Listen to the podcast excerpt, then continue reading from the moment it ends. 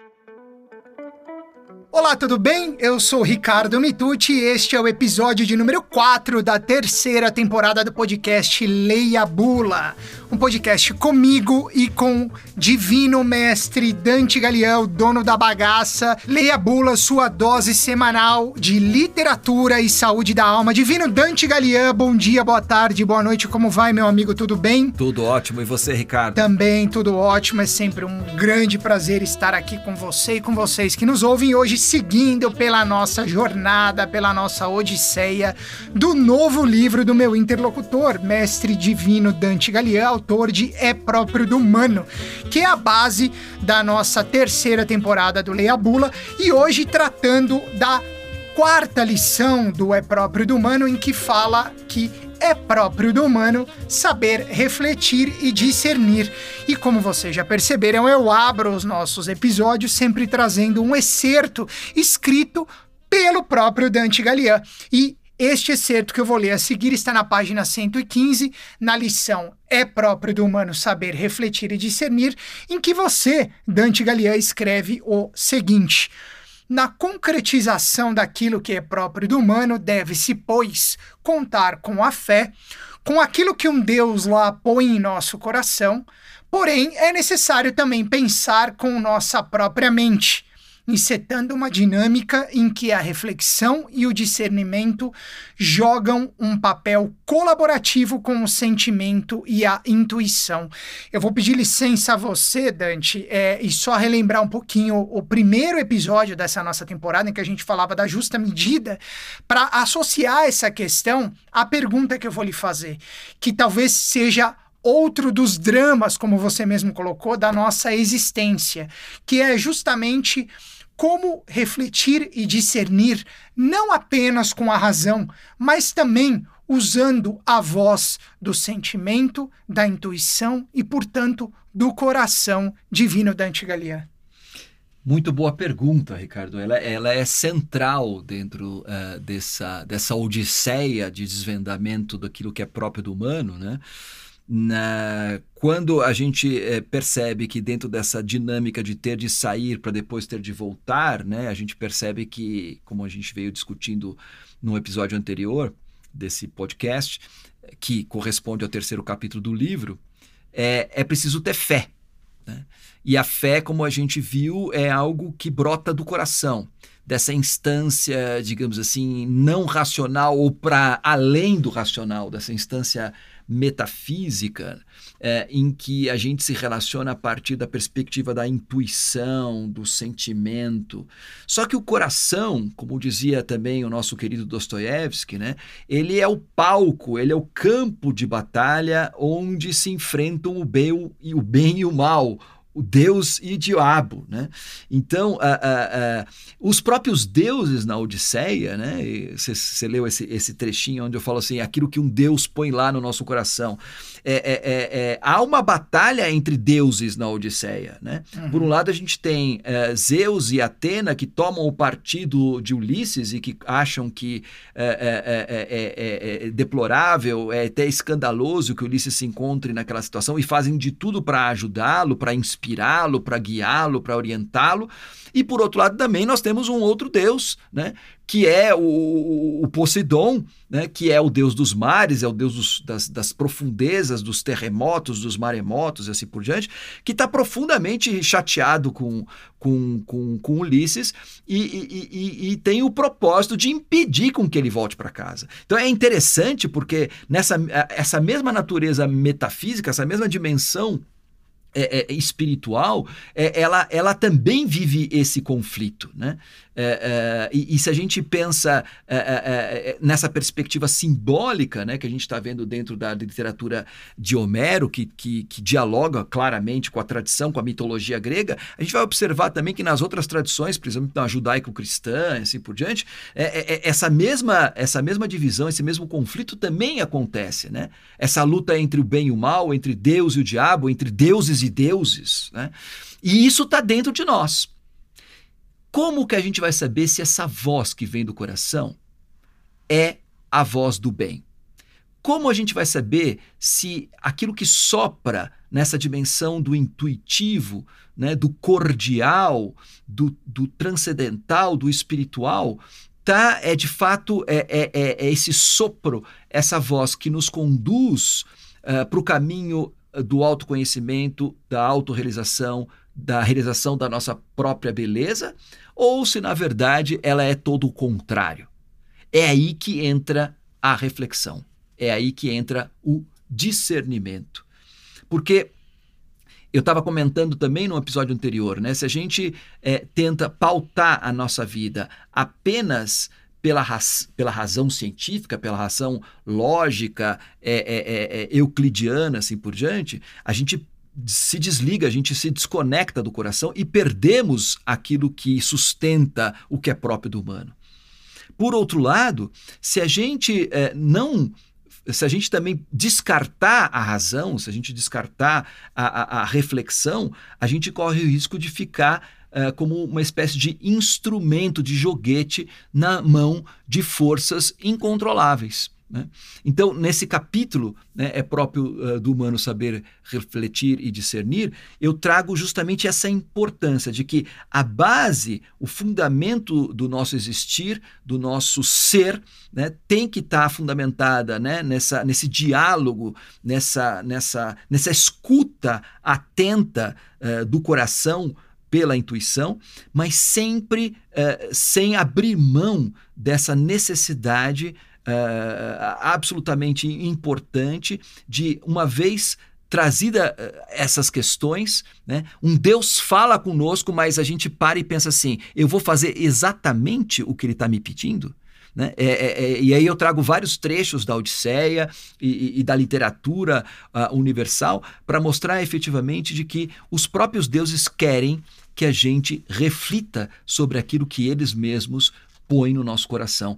É, porque, em última análise, né, nesse processo de autoconhecimento e autorrealização, o que nós todos somos chamados a fazer, né, tem que ser um processo é, compartilhado, tem que ser um, um, processo participativo.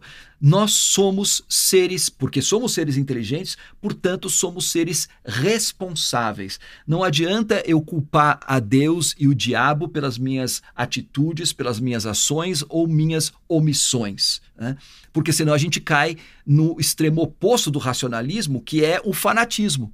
Né? Então, saber refletir e saber definir é justamente encontrar essa justa medida entre uma pauta estritamente racionalista, né, que despreza o aspecto do sentimento, do coração, da espiritualidade, da intuição, e, por outro lado, né, é, é esse outro extremo que é agir de uma forma irrefletida, de uma forma de não discernimento, em que a gente se torna joguete na mão de forças ocultas, sejam elas manipuladas pelos próprios seres humanos, sejam elas manipuladas pelas nossas próprias paixões ou, ou, ou o que seja. Né? Então, uh, uh, uh, nesse capítulo, eh, eu tento mostrar que tão importante quanto ter fé e esperança para a nossa autorrealização, é importantíssimo, é fundamental é, é, é ter é, saber refletir, né? esse, esse verbo que eu gosto muito, refletir, que vem de uh, voltar-se, uh, fletar para si mesmo, olhar para dentro e ao mesmo tempo que remete à imagem da reflexão, aquilo que a gente tem quando olha para um espelho. Né?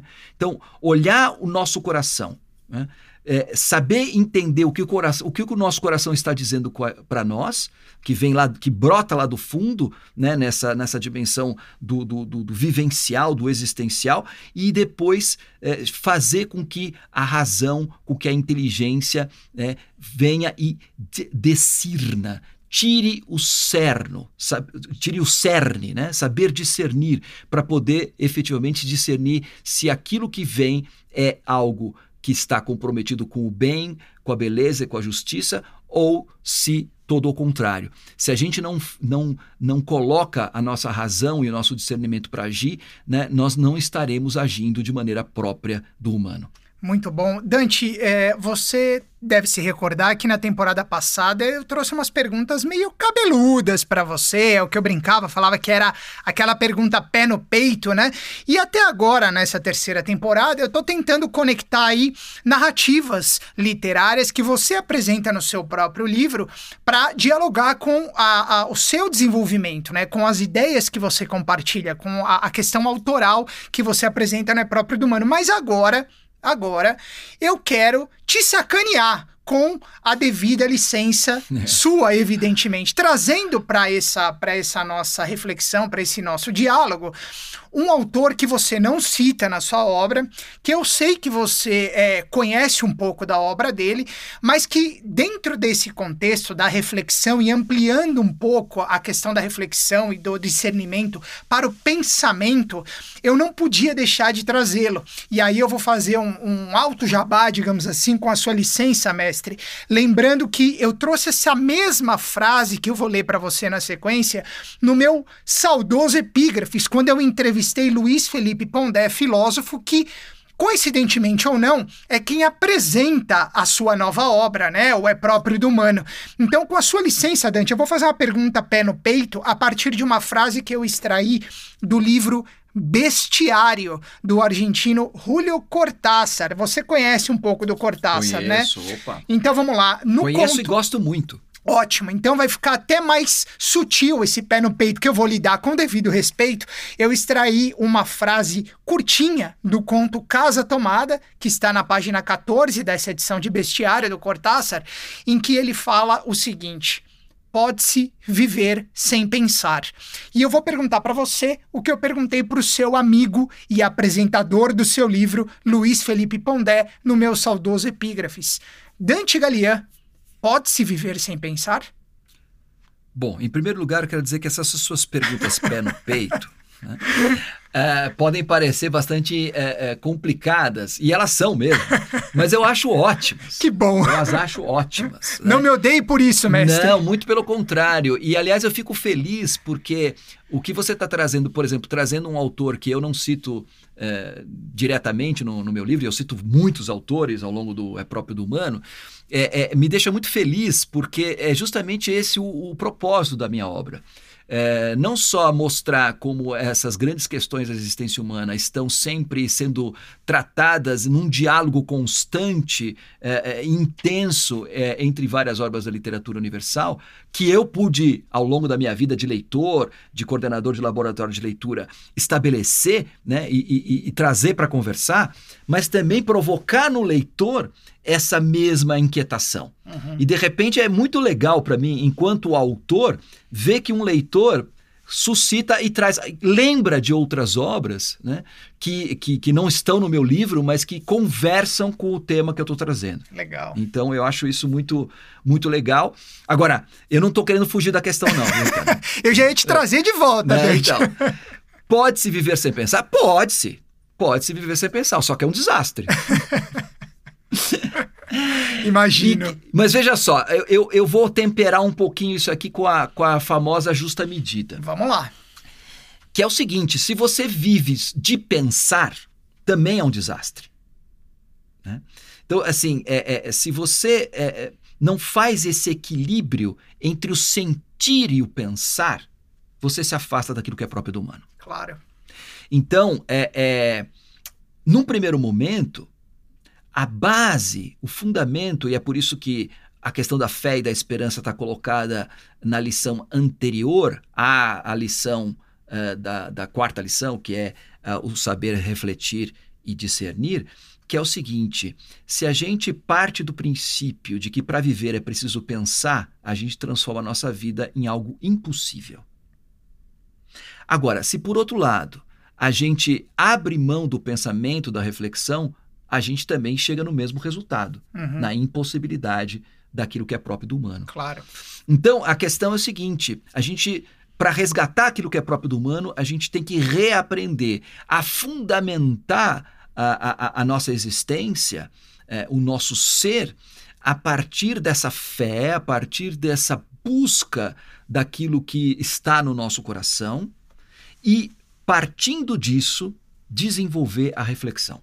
Não ao contrário. Sim. Então, num primeiro momento, até parodiando aqui o Cortázar, né, é preciso viver num primeiro momento sem pensar. É preciso aprender a sentir. Essa é a base, esse é o fundamento.